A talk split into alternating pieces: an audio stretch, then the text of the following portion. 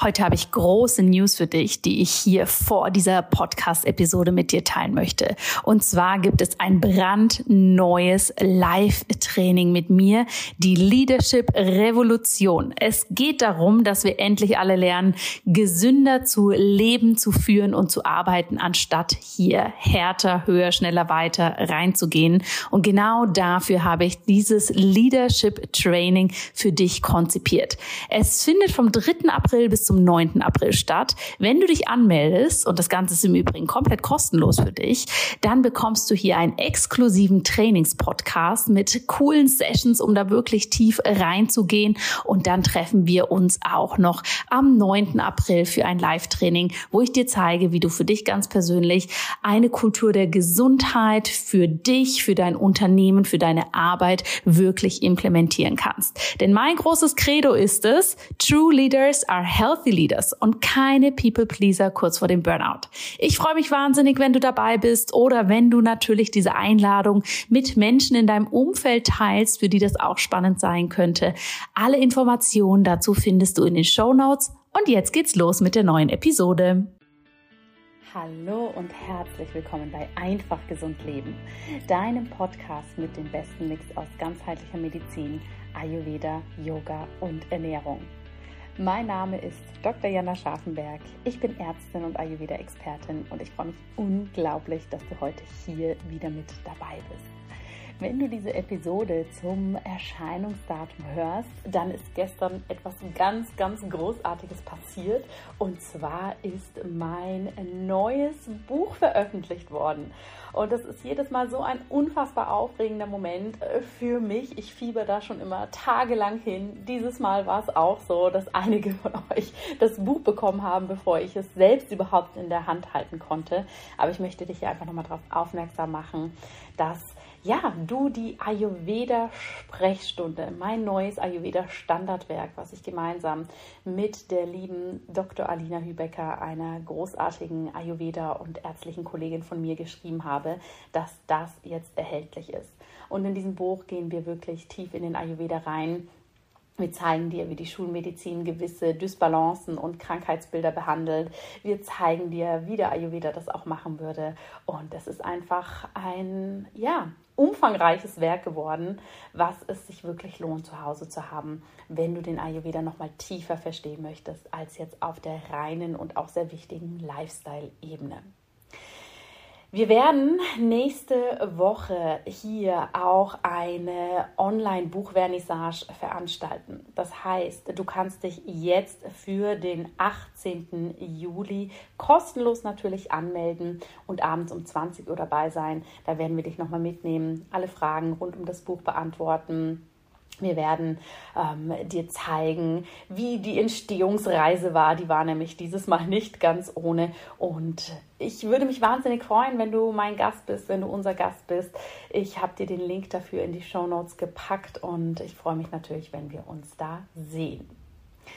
Was steht noch an? Wir sind letzte Woche mit dem neuen Ayurveda-Ausbildungsjahrgang in die Ayurvedic Summer School gestartet und hatten hier schon ein großartiges gemeinsames Wochenende, was mir persönlich wieder mal gezeigt hat, dass der Ayurveda so, so, so viel mehr ist als ein reiner gesunder Lebensstil, sondern es so viel mit sich bringt für unsere mentale Gesundheit, für unser Leben, für unser ja, unser Calling, was wir hier auch in dieser Welt haben. Und da wieder zu sehen, wie Frauen und ähm, sich hier untereinander vernetzen und wirklich gemeinsam losgehen und auch für sich endlich aufstehen und den Ayurveda nicht nur für sich zu Hause praktizieren, sondern ihn wirklich in die Welt tragen, ist, ist einfach jedes Mal wieder etwas, was mich in so eine tiefe Dankbarkeit bringt. Und ich kann es wirklich kaum erwarten, hier nach der Summer School dann tatsächlich auch im Herbst so richtig loszulegen. Und wenn dich das interessiert, wenn du noch dabei sein möchtest, dann schreib uns super gern eine E-Mail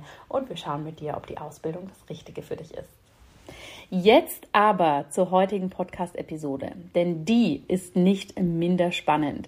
Denn heute habe ich die liebe Julia Sam hier im Interview. Und Julia ist Life Coach, Heilpraktikerin für Psychotherapie und Buchautorin und sie hat sich vor allem auf das Thema Übergewicht und auch emotionales Essen spezialisiert. Und ich dachte mir, dass das eine ganz besonders interessante Folge für dich sein kann, jetzt wo wir im Sommer sind und wo auch aus diesen Pitta-Gedanken denn das Pitta Dosha steht auch ganz, ganz klar für den Genuss. Ja, wo wir vielleicht auch mal mehr Süßes essen, wie Eis oder auch abends deftiger essen. Und da kann für viele von uns sehr, sehr schnell das Thema hochkommen. Oh, das ist ja nicht ayurvedisch oder oh Gott, was mache ich da? Und ich bin so undiszipliniert und, und, und. Und dementsprechend war es mir ein großes Anliegen, dir jetzt hier im Sommer diese tolle, tolle Folge mit der Julia nicht vorzuenthalten. Denn Sie zeigt uns, was emotionales Essen grundsätzlich ist, warum wir alle hier wirklich ein liebevolleres Verhältnis zu unserem Körper, aber auch zu unserem Essverhalten haben dürfen, was auch die Ursachen sind für dieses emotionale Essen. Denn sie hat da vor kurzem ein wirklich schönes Buch rausgebracht, was den Titel hat, Deine Gefühle wiegen mehr als du denkst. Und das finde ich, sagt schon so viel aus und sie wird uns zeigen, wo hier eben der Zusammenhang ist zwischen Gefühlen, Gedanken, dem Essverhalten und wie wir hier alle für uns losgehen können, ohne das nächste große To-Do-Projekt zu starten oder das nächste große Selbstoptimierungsprojekt anzugehen. Denn das wollen wir weder im Ayurveda haben, noch ist das Kern von Julias Arbeit. In diesem Sinne wünsche ich dir ganz viel Freude mit diesem Interview.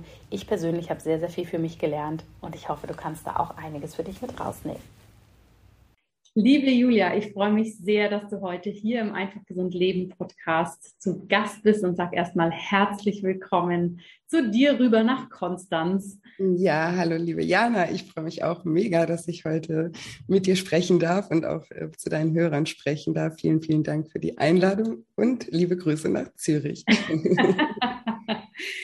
liebe Zuhörerinnen und Zuhörer, ihr dürft euch auf ein super spannendes Gespräch freuen, denn ähm, Julia bringt Themen mit und beschäftigt sich mit ähm, Bereichen, die für uns alle, glaube ich, ganz, ganz wichtig sind. Und wenn wir ganz ehrlich mit uns sind, wahrscheinlich die meisten auch schon mal eine nähere Auseinandersetzung mit hatten. Und bevor wir da reinstarten, liebe Julia, stell dich doch gerne erstmal selber vor. Ja, gerne. Also wie du schon gesagt hast, mein Name ist Julia, Julia Sam und ich bin ähm, Life Coach. Ich bin auch Heilpraktikerin für Psychotherapie, Buchautorin und auch Podcasterin.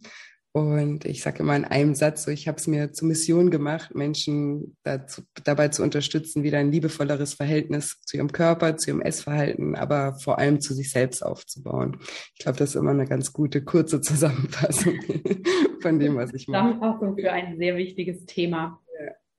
Wenn du sagst, dass Menschen wieder mehr Liebe für sich selbst entwickeln und da aus diesem Kampf rauskommen, ständig gegen sich zu sein, kommt mir natürlich gleich die Frage, wann ist denn das Leben in unserem eigenen Körper oder das Leben mit uns selbst so ein Kampf überhaupt geworden? Ja, spannende Frage. Ich glaube, das ist, ähm, ja, das hat natürlich viele Faktoren, das hat gesellschaftliche Faktoren, das hat aber, glaube ich, auch ganz viel, ähm, ja, mit der Art und Weise zu tun, wie wir aufwachsen oder was wir überhaupt für eine Beziehung zu uns selber entwickeln. Und jeder hat ja auch unterschiedliche sage ich mal, Bewältigungsstrategien, wie er mit, mit seinen Emotionen auch umgeht. Und ich fokussiere mich ja in meiner Arbeit ähm, darauf, wie Menschen sozusagen das äh, mit dem, also ihre Emotionen mit dem Essen kompensieren. Und ähm, ja, ich, ich glaube, das ist ja ein großes Thema, dass wir ganz oft gar nicht bereit sind, sozusagen die wirkliche Emotion zu spüren, sondern viel in die Betäubung, in die Verdrängung gehen und dazu eben Mittel und Substanzen oder Verhaltensweisen nutzen, um dem zu mhm. entfliehen. Und das gibt uns natürlich oder das hinterlässt immer ein Gefühl, glaube ich, der Leere und der Unausgeglichenheit, äh, mhm. weil wir einfach auch spüren, dass da was nicht, nicht stimmt. Ja, wir wollen es zwar nicht sehen, wir sehen es vielleicht auch ganz lange wirklich gar nicht, weil unser Bewusstsein noch gar nicht da ist. Mhm. Ne? Aber, aber tief im Inneren spüren wir einfach, dass wir nicht in der Balance sind und ähm, ich glaube, das, das ist so, ja, der, der Kern oder wo das anfängt einfach, ja. Das ist ja auch eine Art Teufelskreis, so wie du es beschreibst. Wir, wir lernen das nie, wie, wie gehen wir liebevoll mit uns um, wie, wie nähren wir uns auch wirklich. Dann versuchen wir natürlich irgendwelche Mittel zu finden, um als, Art, als eine Art Quick Fix sozusagen mhm. ne, dem gerecht zu werden, nutzen dafür Dinge, die uns äh, ja ne, erstmal vielleicht im ersten Moment kurz einen, ein gutes Gefühl geben, aber langfristig natürlich überhaupt nicht gut sind für uns. Dadurch fühlen wir uns wahrscheinlich noch schlechter und das Ganze geht wieder von vorne los. Ist das sowas? Genau so. ja, hast du gut zusammengefasst, ja. Ja, wir, wir Menschen sind immer auf, dem, auf der Suche nach einer Abkürzung oder eben nach, sind immer auf der Suche nach Dingen, wie wir den Schmerz vermeiden können, weil natürlich ist niemand gerne im Schmerz und mhm. wir haben halt auch immer das Gefühl, es gibt irgendwie gute Emotionen, also gute Gefühle und schlechte Gefühle und von den guten wollen wir ganz viele und von den schlechten wollen wir möglichst wenig und wenn wir sie erleben, dann gehen wir eben ganz oft in die Flucht, anstatt sie anzunehmen und auch zu hinterfragen und auch, ne, ist, ist jedes, ich sage immer, jedes Gefühl hat ja seine Daseinsberechtigung. Das kommt ja nicht einfach so, sondern das hat immer auch eine Botschaft. Ja, also ich nenne das in meinen Coachings immer, nenne ich Gefühle immer Handlungsbedarfssignale. Also ein Gefühl mhm. sagt uns immer, dass es eine Handlung bedarf. Ja, irgendwas darf verändert werden. Und da wir Menschen aber auch so generell sehr instinktiv erstmal vor Veränderung zurückschrecken und da ja. erstmal gar nicht hinwollen, ist es dann natürlich wieder einfach, ähm, uns abzulenken oder eben das zu verdrängen oder, oder ähm, ja, mit Mittelchen zu, zu betäuben. Ja. ja. Da gebe ich dir absolut recht. Das ist ein schwieriger Kreislauf und es locken ja auch überall so Quick Fixes. Ne? Es locken überall so schnelle Lösungen. Und natürlich, wenn wir das Ganze auch mal medial anschauen, mh, hm, werden ja nicht nur diese schnellen Lösungen absolut in den Vordergrund gestellt. Also ich habe noch nie auf einem Frauenmagazin gesehen, hey, du musst durch deine Gefühle durchgehen und dann wird es besser. Oder sowas in die Richtung. Und das andere, was ich da in diesem Kontext auch extrem interessant finde, ist, dass neben den Quick Fixes ja aber auch so völligst überspitzte Ziele und völligste Perfektion, die für uns überhaupt nicht machbar ist, so stark promotet werden. Ja, ja, allerdings ja beides. Also ich habe das erlebt. Wir haben ja gerade schon im Vorgespräch ganz kurz über meinen Buchtitel ja. äh, gesprochen und dann habe ich auch gesagt, der Verlag wollte eigentlich einen anderen Titel. Da hast du ja auch gesagt, ne, der wollte wahrscheinlich die die Schlagzeile sozusagen haben, ne? drei Schritte so und so. Und mir erging das zum Beispiel wirklich mit dem Buch, als ich ähm, einen Verlag, einen neuen Verlag gesucht habe für, für mein zweites Buch habe ich auch mit einem größeren deutschen Verlag, äh, also habe ich mein Exposé vorgestellt. Das ist ja dann immer so eine kleine Übersicht über, über den Inhalt. Und dann waren sie erst ganz begeistert und meinten, ja, also sie hört sich super an und ob sie, ob das Manuskript schon fertig wäre, ob sie es lesen dürften. Und dann ähm, haben sie es gelesen.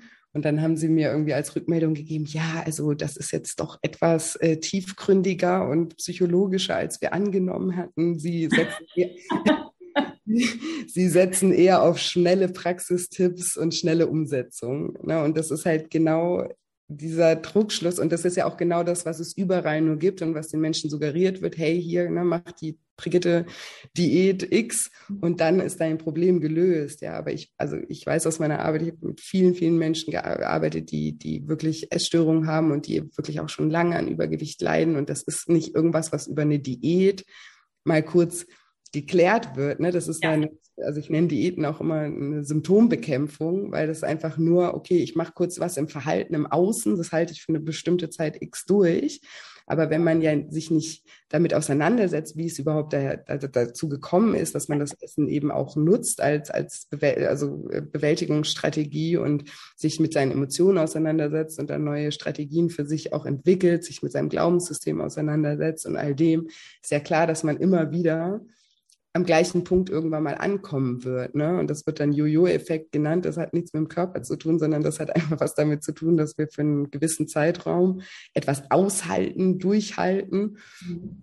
Ne, uns auch quälen teilweise mit den absurdesten Sachen, die auch gar nicht nötig sind, uns da auch nochmal so extra bestrafen und dann extra streng sind äh, zu uns, ne, aber an der Ursache eben überhaupt nichts verändern. Und das führt uns natürlich immer wieder äh, zum Ausgangspunkt zurück. Und ich sage auch immer, ne, wenn all diese Diäten, die es da draußen gibt oder all diese Quick Fix äh, Ideen, wenn die, wenn die doch zum Ziel führen würden, dann würden doch nicht ständig neue Konzepte auf den Markt kommen, die das wieder, das, was eigentlich die anderen schon versprochen haben, wieder ersetzen. Ne? Also es ist ja, Also wenn das, wenn das funktionieren würde, dann wären wir ja alle irgendwie schon erfolgreich und hätten alles, ne, hätten ja gar keine Probleme mehr, wenn es so, so einfach wäre. Und das will halt natürlich niemand hören. Das verstehe ich auch. Es geht mir genauso. Ich habe ja auch meine Baustellen. Ich will ja auch, bin auch ein Mensch. Ich würde auch gerne irgendwie Pille X schlucken und dann, ne, ist gut. Aber leider äh, funktioniert das halt ähm, bei uns Menschen nicht. Ne? Und das ist so,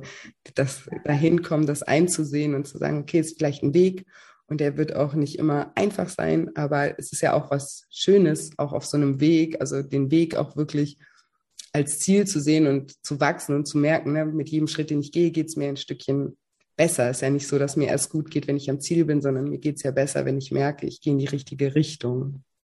Ja. Und du beschreibst ja auch dieses, ne, sich da durchquälen und es muss hart sein. Mhm. Der wahrscheinlich auch ein tief, tief, tief sitzender Glaubenssatz, den wir auf so vielen Ebenen in uns tragen. Ne? Ich muss hart für was arbeiten. Ich habe mich so richtig dafür ne, ähm, gequält und jetzt funktioniert es, ja, dass wir das so Verdient. verdienen, ja, dass wir es so verdienen müssen auf eine harte Art und Weise und dass es dann auch erst legitim für uns ist, dass wir da einen Erfolg drin sehen. Ja, ja, definitiv. Also es ist so, beides ist natürlich auch so ein gesellschaftlicher äh, Glaubenssatz, so, ne?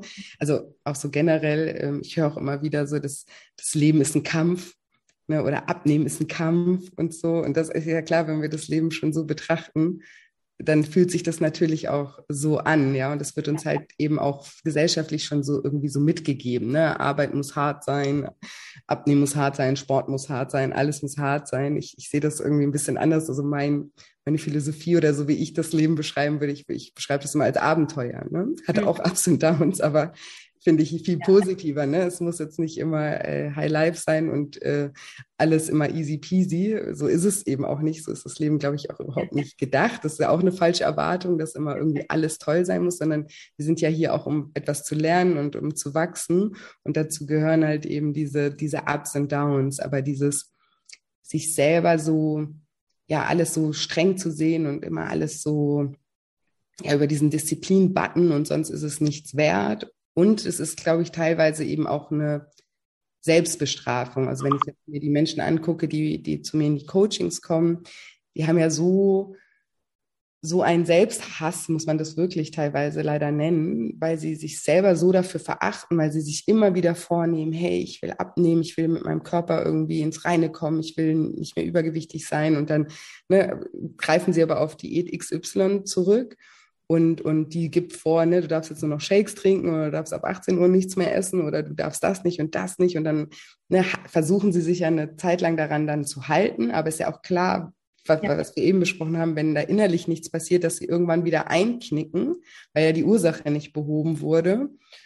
Und dann kommen ja wieder diese Selbstzweifel und wieder, dann wird der Selbsthass noch bestärkt, weil dann, dann ne, ist man gescheitert und hat versagt und kann es sowieso nicht. Der Glaubenssatz wird noch gestärkt, ich, ich kann das nicht, ne, ich werde das nie schaffen. Und dadurch wird dann die nächste Diät noch strenger. Weil dann muss man sich selber nochmal so zeigen, boah, also jetzt muss es aber wirklich und jetzt esse ich gar nicht, jetzt esse ich nur noch 300 Kalorien oder, ne, also am Tag und macht man, also wie so eine Art Selbstbestrafung noch obendrauf. Ähm, ja, und das ist natürlich total äh, kontraproduktiv, weil das natürlich den Druck so dermaßen erhöht und ähm, ja, einfach ins Leere führt oder wieder, wieder zurück an den Ausgangspunkt. Mhm. Ja. Mhm. Julia, du nennst dein wunderbares Buch, was ich wirklich sehr empfehlen kann. Deine Gefühle wiegen mehr, als du denkst. Und allein diesen Satz finde ich schon grandios. Deine Gefühle wiegen mehr, als du denkst. Und dann befreie dich vom emotionalen Essen und lebe mit Leichtigkeit das Gefühl, emotionales Essen ist ein Begriff, der auch sehr, sehr viel genutzt wird. Ja, oder auch diese Befreiung vom emotionalen Essen und Begriff intuitives Essen und so weiter und so fort. Das sind ja alles große Begriffe. Aber nimm uns doch gerne mal mit rein. Was verstehst du, Schritt eins darunter, deine Gefühle wiegen mehr als du denkst? Was heißt das für uns alle? Ja, das bedeutet einfach, dass wir eben so wie eben eigentlich auch schon äh, so angedeutet, dass wir immer davon ausgehen, dass irgendwie wir in unserem Verhalten etwas falsch machen. Aber mhm. wir fragen uns gar nicht, woher dieses Verhalten kommt.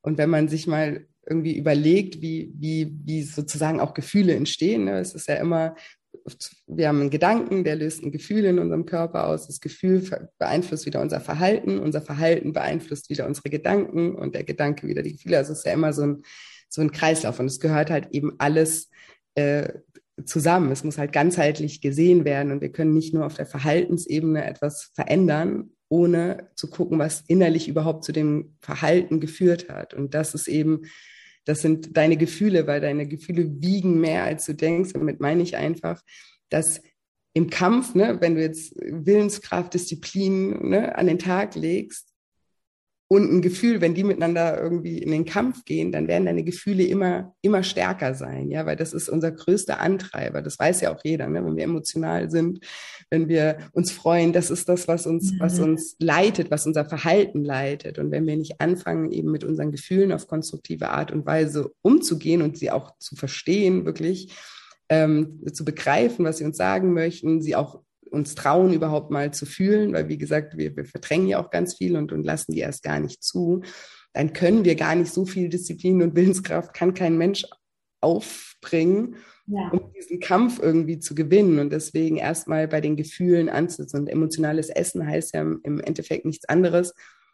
Also, dass, dass wir eben aus emotionalen Gründen Essen, ne? dass jemand isst, weil er traurig ist, weil er gestresst ist, weil er sich leer fühlt, eine Einsamkeit fühlt, aber auch positive Gefühle mit dem Essen verknüpft sind irgendwo, ne? Belohnungssystem. Mhm. Ne? Das, und das, ja, diese, diese Strategien und auch diese Verknüpfungen, die entstehen ja teilweise schon sehr, sehr früh auch und die sind vielen Menschen gar nicht bewusst, weil sie halt immer nur denken, ach, ich bin irgendwie undiszipliniert. Ne? Bei meiner Freundin, die hat irgendwie gar kein Thema damit, die kann locker mal äh, ein Stück Schokolade essen, dann ist auch gut. Ich muss immer gleich die ganze Packung essen und dann dann vergleicht, vergleichen sich viele Menschen, denken, ja, Mensch, meine Freundin ist so diszipliniert, ich bin so undiszipliniert. Und es ist eben nicht der Fall, weil das Disziplin für deine Freundin vielleicht was ganz anderes bedeutet, weil klar schmeckt ihr die Schokolade auch ähm, den meisten Menschen, also ich mache das jetzt nur am, Beispiel der Schokolade, ähm, den meisten Menschen schmeckt Schokolade oder auch andere ungesunde äh, ähm, Dinge. Aber wenn das nicht zusätzlich noch sozusagen das Ventil für deine Gefühle sind, muss die, muss die Freundin ja nur auf die, den Geschmack verzichten. Aber du verzichtest auf dein, dein, dein Ventil. Und das macht es halt so schwer. Und deine Freundin, keine Ahnung, die raucht vielleicht oder macht exzessiv Sport und kompensiert damit vielleicht ihre Gefühle oder irgendwelche anderen Dinge. Und das Essen ist halt ne, einfach ein kleiner, also ist ein Nahrungsfaktor, ein Genuss, ein Genussmittel und mehr nicht. Und das erstmal irgendwie zu verstehen, dass da vielleicht mehr dahinter liegen könnte als simple, ich bin undiszipliniert und ich bin willensschwach, weil die die meisten Menschen sehen ja eigentlich auch, dass sie diszipliniert sind. Ne? Jeder, der irgendwie mhm. morgens aufsteht, wenn der Wecker klingelt, würde ich mal behaupten, ist diszipliniert oder den Kindern die Schulbrote schmiert oder sie zur ja. Schule fährt oder den Müll rausbringt oder die Spülmaschine ausredet. Das sind ja auch, die meisten Dinge haben wir jetzt auch nicht unbedingt voll Lust drauf und freuen uns, juhu, der Wecker klingelt oder ich muss zur Arbeit. Also das alles, diese Disziplin ist ja vorhanden, auch bei Menschen, die jetzt mit dem, bei dem Essen da eine Schwierigkeit haben. Ne? Mhm. Sie sehen das dann halt einfach nur als Disziplinlosigkeit, weil sie eben nicht verstehen, dass da ähm, die Gefühle dahinter stecken und dass ja. das eigentlich der Ansatzpunkt ist, wo man, wo man hinschauen sollte. Vielen, vielen Dank für die Erklärung. Und das bedeutet also, dass wir, wenn wir jetzt mal bei der Schokolade bleiben, wir geben etwas, was ein un unglaublich komplexes Spektrum dahinter hat. Ja, also es ist ja nicht nur die Schokolade, die jetzt aus Milch, Kakao, Zucker und Fett oder was auch immer besteht, sondern es ist ein, es, es hat eine riesen Symbolik und einen riesen Auftrag und ein Ventil, wie du auch sagst, für uns. Und wir schauen nicht das ganze Spektrum an, was bedeutet die Schokolade eigentlich für mich, sondern wir schauen immer hin und sagen, okay, ich esse so viel, weil ich keine Disziplin habe, ohne mhm. alles, was hinter dem Vorhang sozusagen ist, auch überhaupt nur zu beleuchten. Verstehe ich das richtig? Genau. Und wenn ja. du dann sagst, ich, ich mache das nur, weil ich keine Disziplin habe, das macht ja wieder was mit deinem Selbst, Wert, mit seinem Selbstvertrauen. Ne? Und das äh, befeuert dann ja wieder das emotionale Essen noch mehr, weil das gibt dir ein weiteres negatives Gefühl über dich selbst. Und das muss ja auch dann irgendwie wieder kompensiert werden. Das heißt, das emotionale Essen wird ja immer wieder getriggert, auch dadurch, dass wir dann uns selber so abwerten durch überhaupt diesen Gedanken, ich, ich bin willensschwach, ich bin undiszipliniert, ich, ich kann es einfach nicht. Hm. Gibt es denn jetzt mal andersrum gefragt Momente, wo emotionales Essen auch völligst in Ordnung ist? Weil da bin ich jetzt, ich oute mich mal wieder hier in meinem Podcast. Ich sitze manchmal auch gerne auf der Couch und esse mal ein bisschen mehr Schokolade, als man vielleicht sollte. Ich auch. Aber, ähm, ja, natürlich. Also ich sage immer, ne, der, wenn, wenn mich jemand fragt, ab wann ist das denn ein Problem, mhm. dann, ne, dann sage ich immer, das ist ab dem Moment, in dem du das Gefühl hast, die Kontrolle verloren zu haben. Weil vielleicht sitzt du ab und zu mal da und isst ein bisschen zu viel Schokolade. Wie gesagt, das mache ich auch. Und ich esse auch manchmal zu viele oder denke mir am nächsten Tag so, boah, also das war jetzt auch irgendwie ein bisschen unnötig, ja. Aber, aber ähm, ich habe kein, also ich habe nicht das Gefühl, dass ich das nicht mehr unter Kontrolle habe. Und Menschen, die jetzt zum Beispiel bei mir in den Coachings sind, die haben wirklich teilweise die komplette Kontrolle verloren. Und da ist auch das Gedankenkreisen um das Thema hat, hat komplett übernommen. Und es dreht sich eigentlich alles nur noch um Essen, Figur, ne? also es ist einfach, ja, frisst die ganze Energie auf, äh, die, die da ist. Und ab dem Zeitpunkt ist es halt, hat es die Norm sozusagen verlassen. Ne? Ich habe ja gesagt, jedem, jedem schmeckt Schokolade, also meine, jedem vielleicht nicht, aber den allermeisten Menschen. Ähm, ja.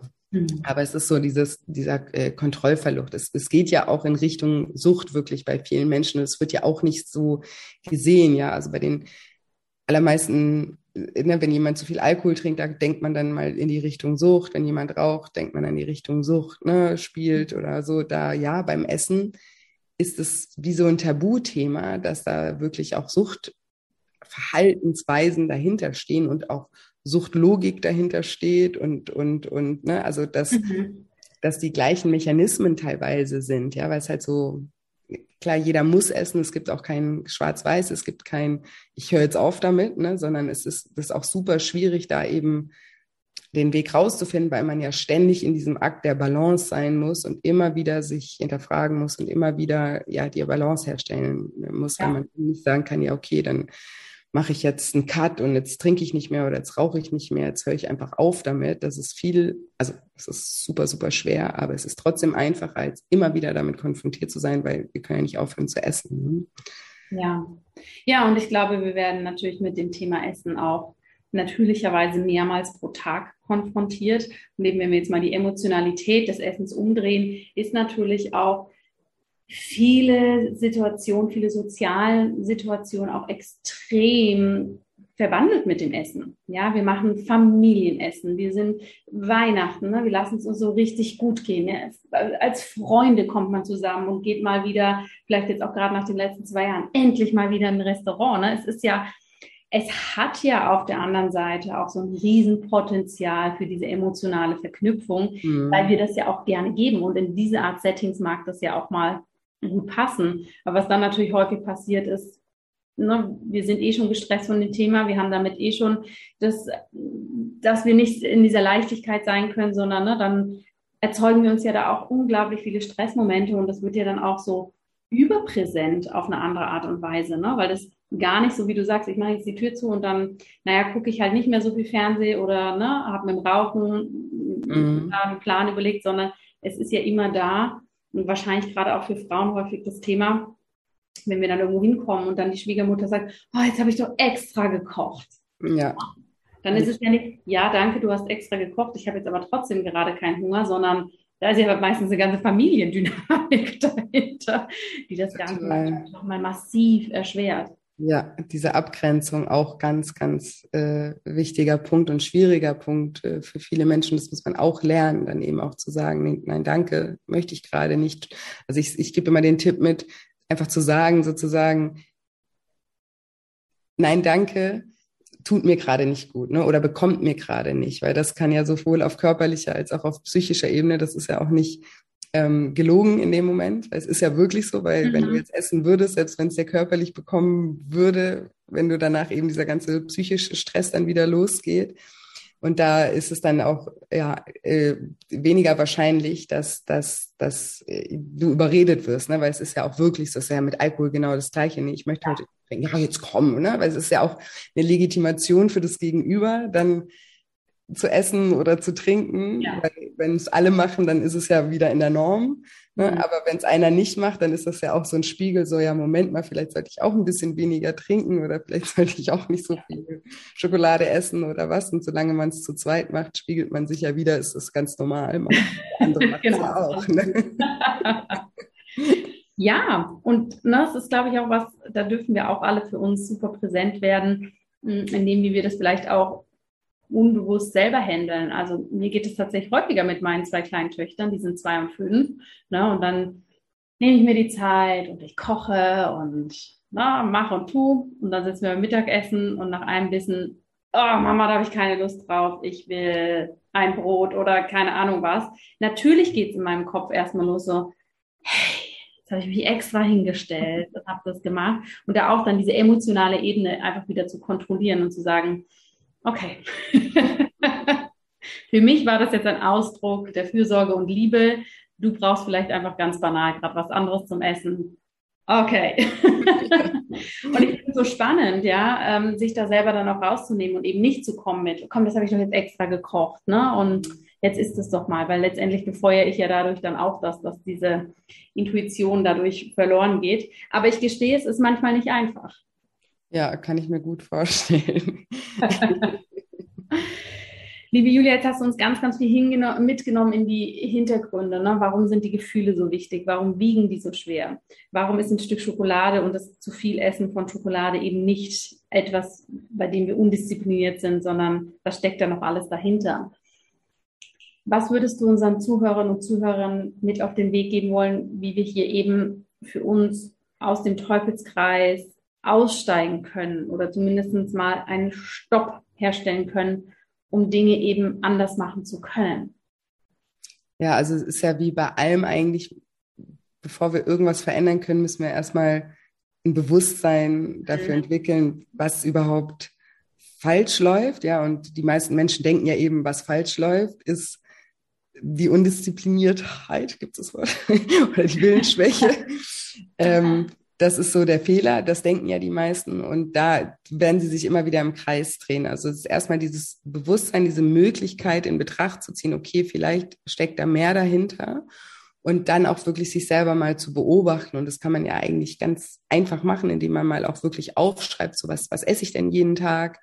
Ähm, und vor allem, was was fühle ich dabei, ja, so mal in, ins Innere zu gucken, ne, was, was, was, warum esse ich diese Schokolade gerade, ne, mhm. was, äh, was ist hier gerade los? Also einmal im Außen das Verhalten, ne, ich habe gerade eine E-Mail geschrieben zum Beispiel ähm, und, und habe mich tierisch aufgeregt, ne, und dann habe ich Schokolade gegessen. Was war das Gefühl? Ich, ich, ja, ich war sauer, ich war wütend oder ich war traurig oder frustriert. Also wirklich mal so, ich weiß, das ist eine, eine Fleißarbeit, aber wenn man das mal ein paar Tage macht, dann bekommt man, und das weiß ich, weil ich mache das in meinen Coachings immer und keiner hat da Bock drauf, weil jeder ne, denkt sich, oh nee, und ich weiß doch eigentlich schon. Ne? Und man hat ja auch immer so dieses, ich weiß doch schon, aber man weiß eben ganz viel nicht, bis man es mal wirklich analysiert hat. Und ich bekomme immer wieder gesagt, oh Gott sei Dank haben wir das gemacht weil jetzt ist mir erst das aufgefallen und die Erkenntnis hatte ich und das. Also man braucht erstmal dieses, diese Achtsamkeit sich selbst und sein Verhalten und seinen Gefühlen und Gedanken, ne, um das überhaupt begreifen zu können. Und wenn man das dann mal ähm, begriffen hat und so sein Muster, also das Muster, das sich dann da rauskristallisiert, wenn man sieht, ne, weil man neigt auch häufig dann bei bestimmten Emotionen mehr zum Essen, bei anderen weniger,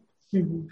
dass man dann auch anfängt, ja, sich zu überlegen, okay, was für Strategien, also auf der einen Seite, ich arbeite in meinen Coachings immer komplett ganzheitlich, auf der einen Seite ist eben die Frage, ne, wie kann ich diese ich nenne sie jetzt negativen Emotionen, aber wir haben ja eben besprochen, es gibt eigentlich keine negativen, aber diese, diese Emotionen, die wir nicht fühlen wollen, wie kann ich generell oder was kann ich, wie kann ich sie verstehen, wie, wie, wie kann ich aus der Botschaft etwas machen, damit dieses Gefühl gar nicht mehr so oft auftaucht, weil es ist ja eigentlich wie so ein Feedback-System, ne? wenn ich jetzt ständig gestresst bin oder wenn ich ständig traurig bin, dann gibt es ja auch dafür eine Ursache. Also dass man sich dann auf der einen Seite wirklich auch mal die Ursache anguckt und schaut, warum bin ich so gestresst? Was kann ich tun, damit ich nicht mehr so gestresst bin?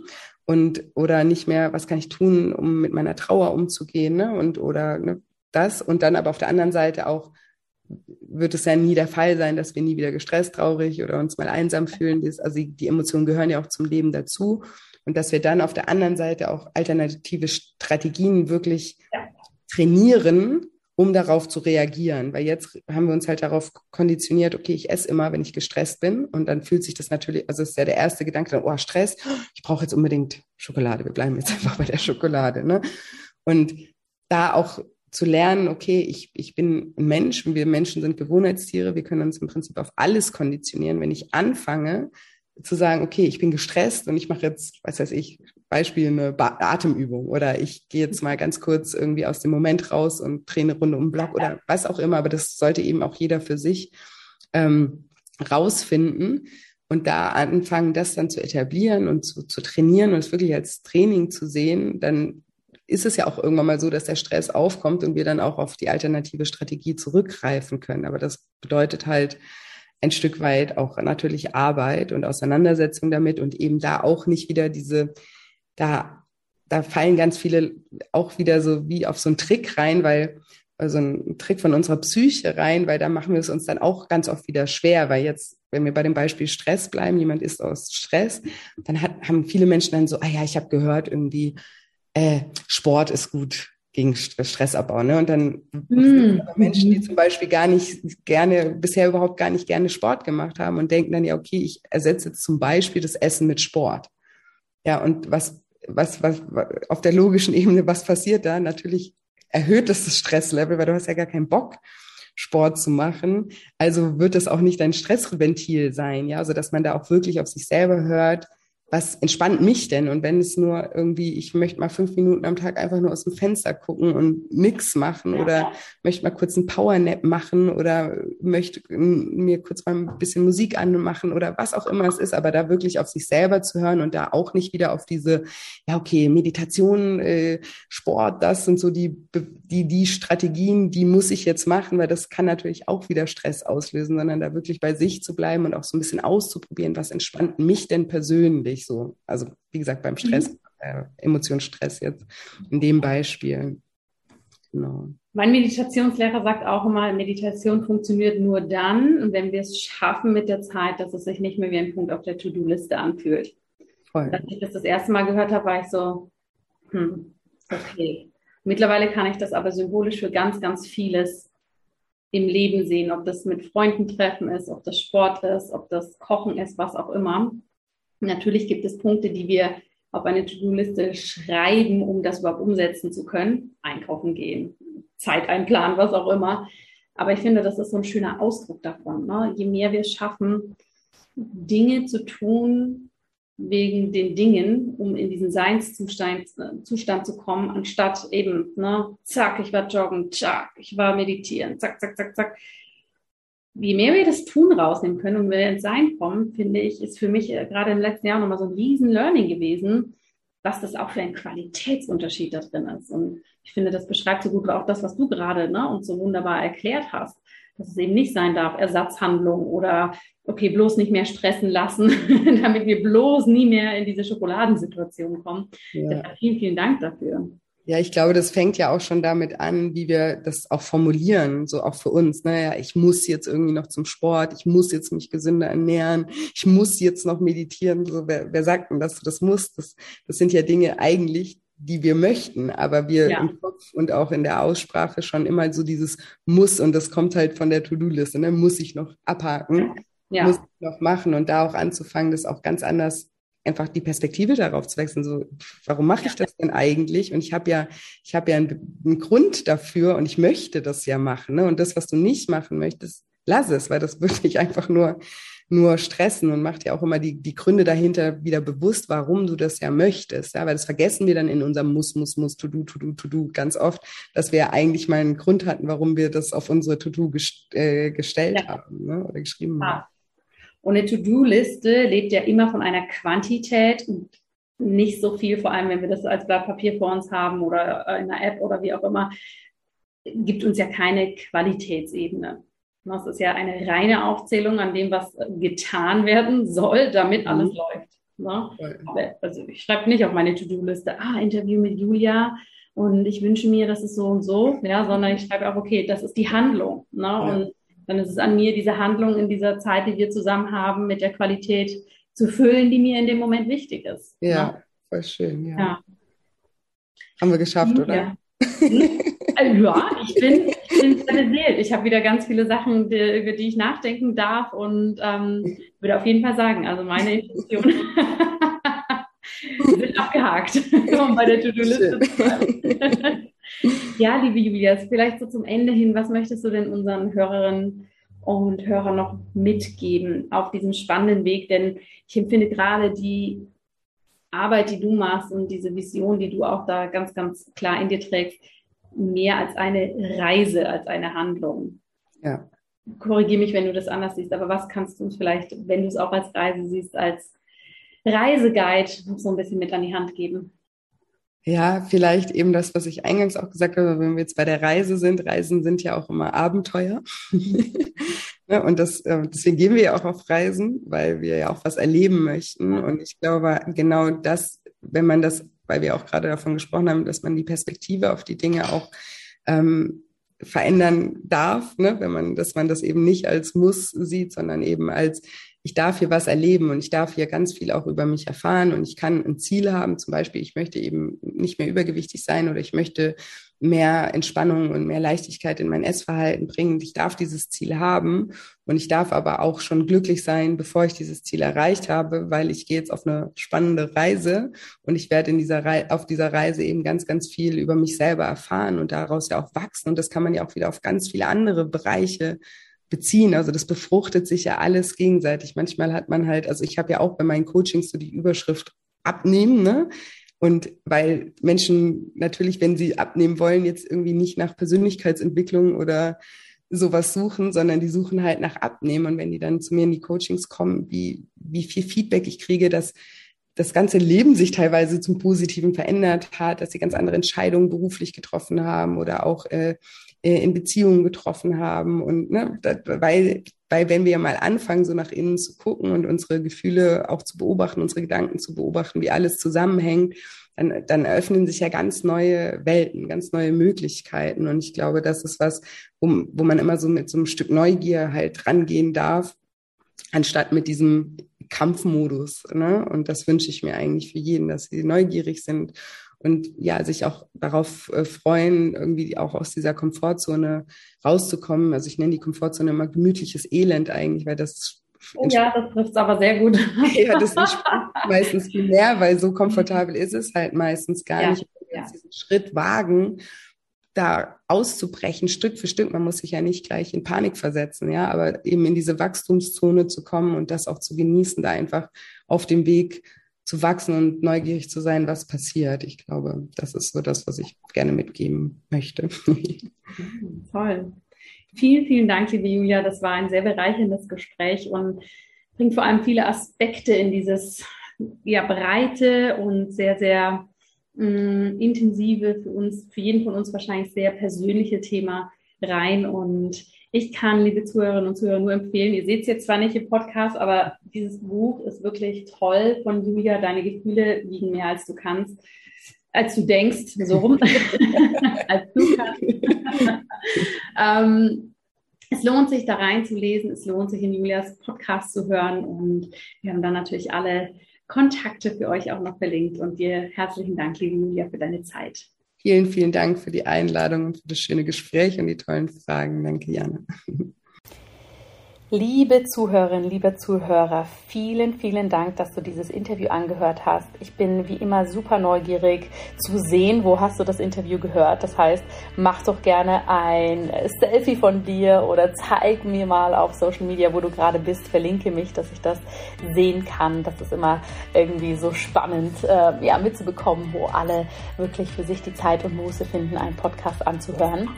Und wenn du bei der Buchvernissage nächste Woche dabei sein möchtest, dann äh, melde dich bitte über den Link in den Show Notes an. Ich freue mich, wir freuen uns. Das schließt Alina, meine Co-Autorin, natürlich mit ein, wenn wir dich da begrüßen dürfen. Und jetzt wünsche ich dir von Herzen erstmal eine großartige Woche. Lass es dir gut gehen. Alles Liebe, deine Jana.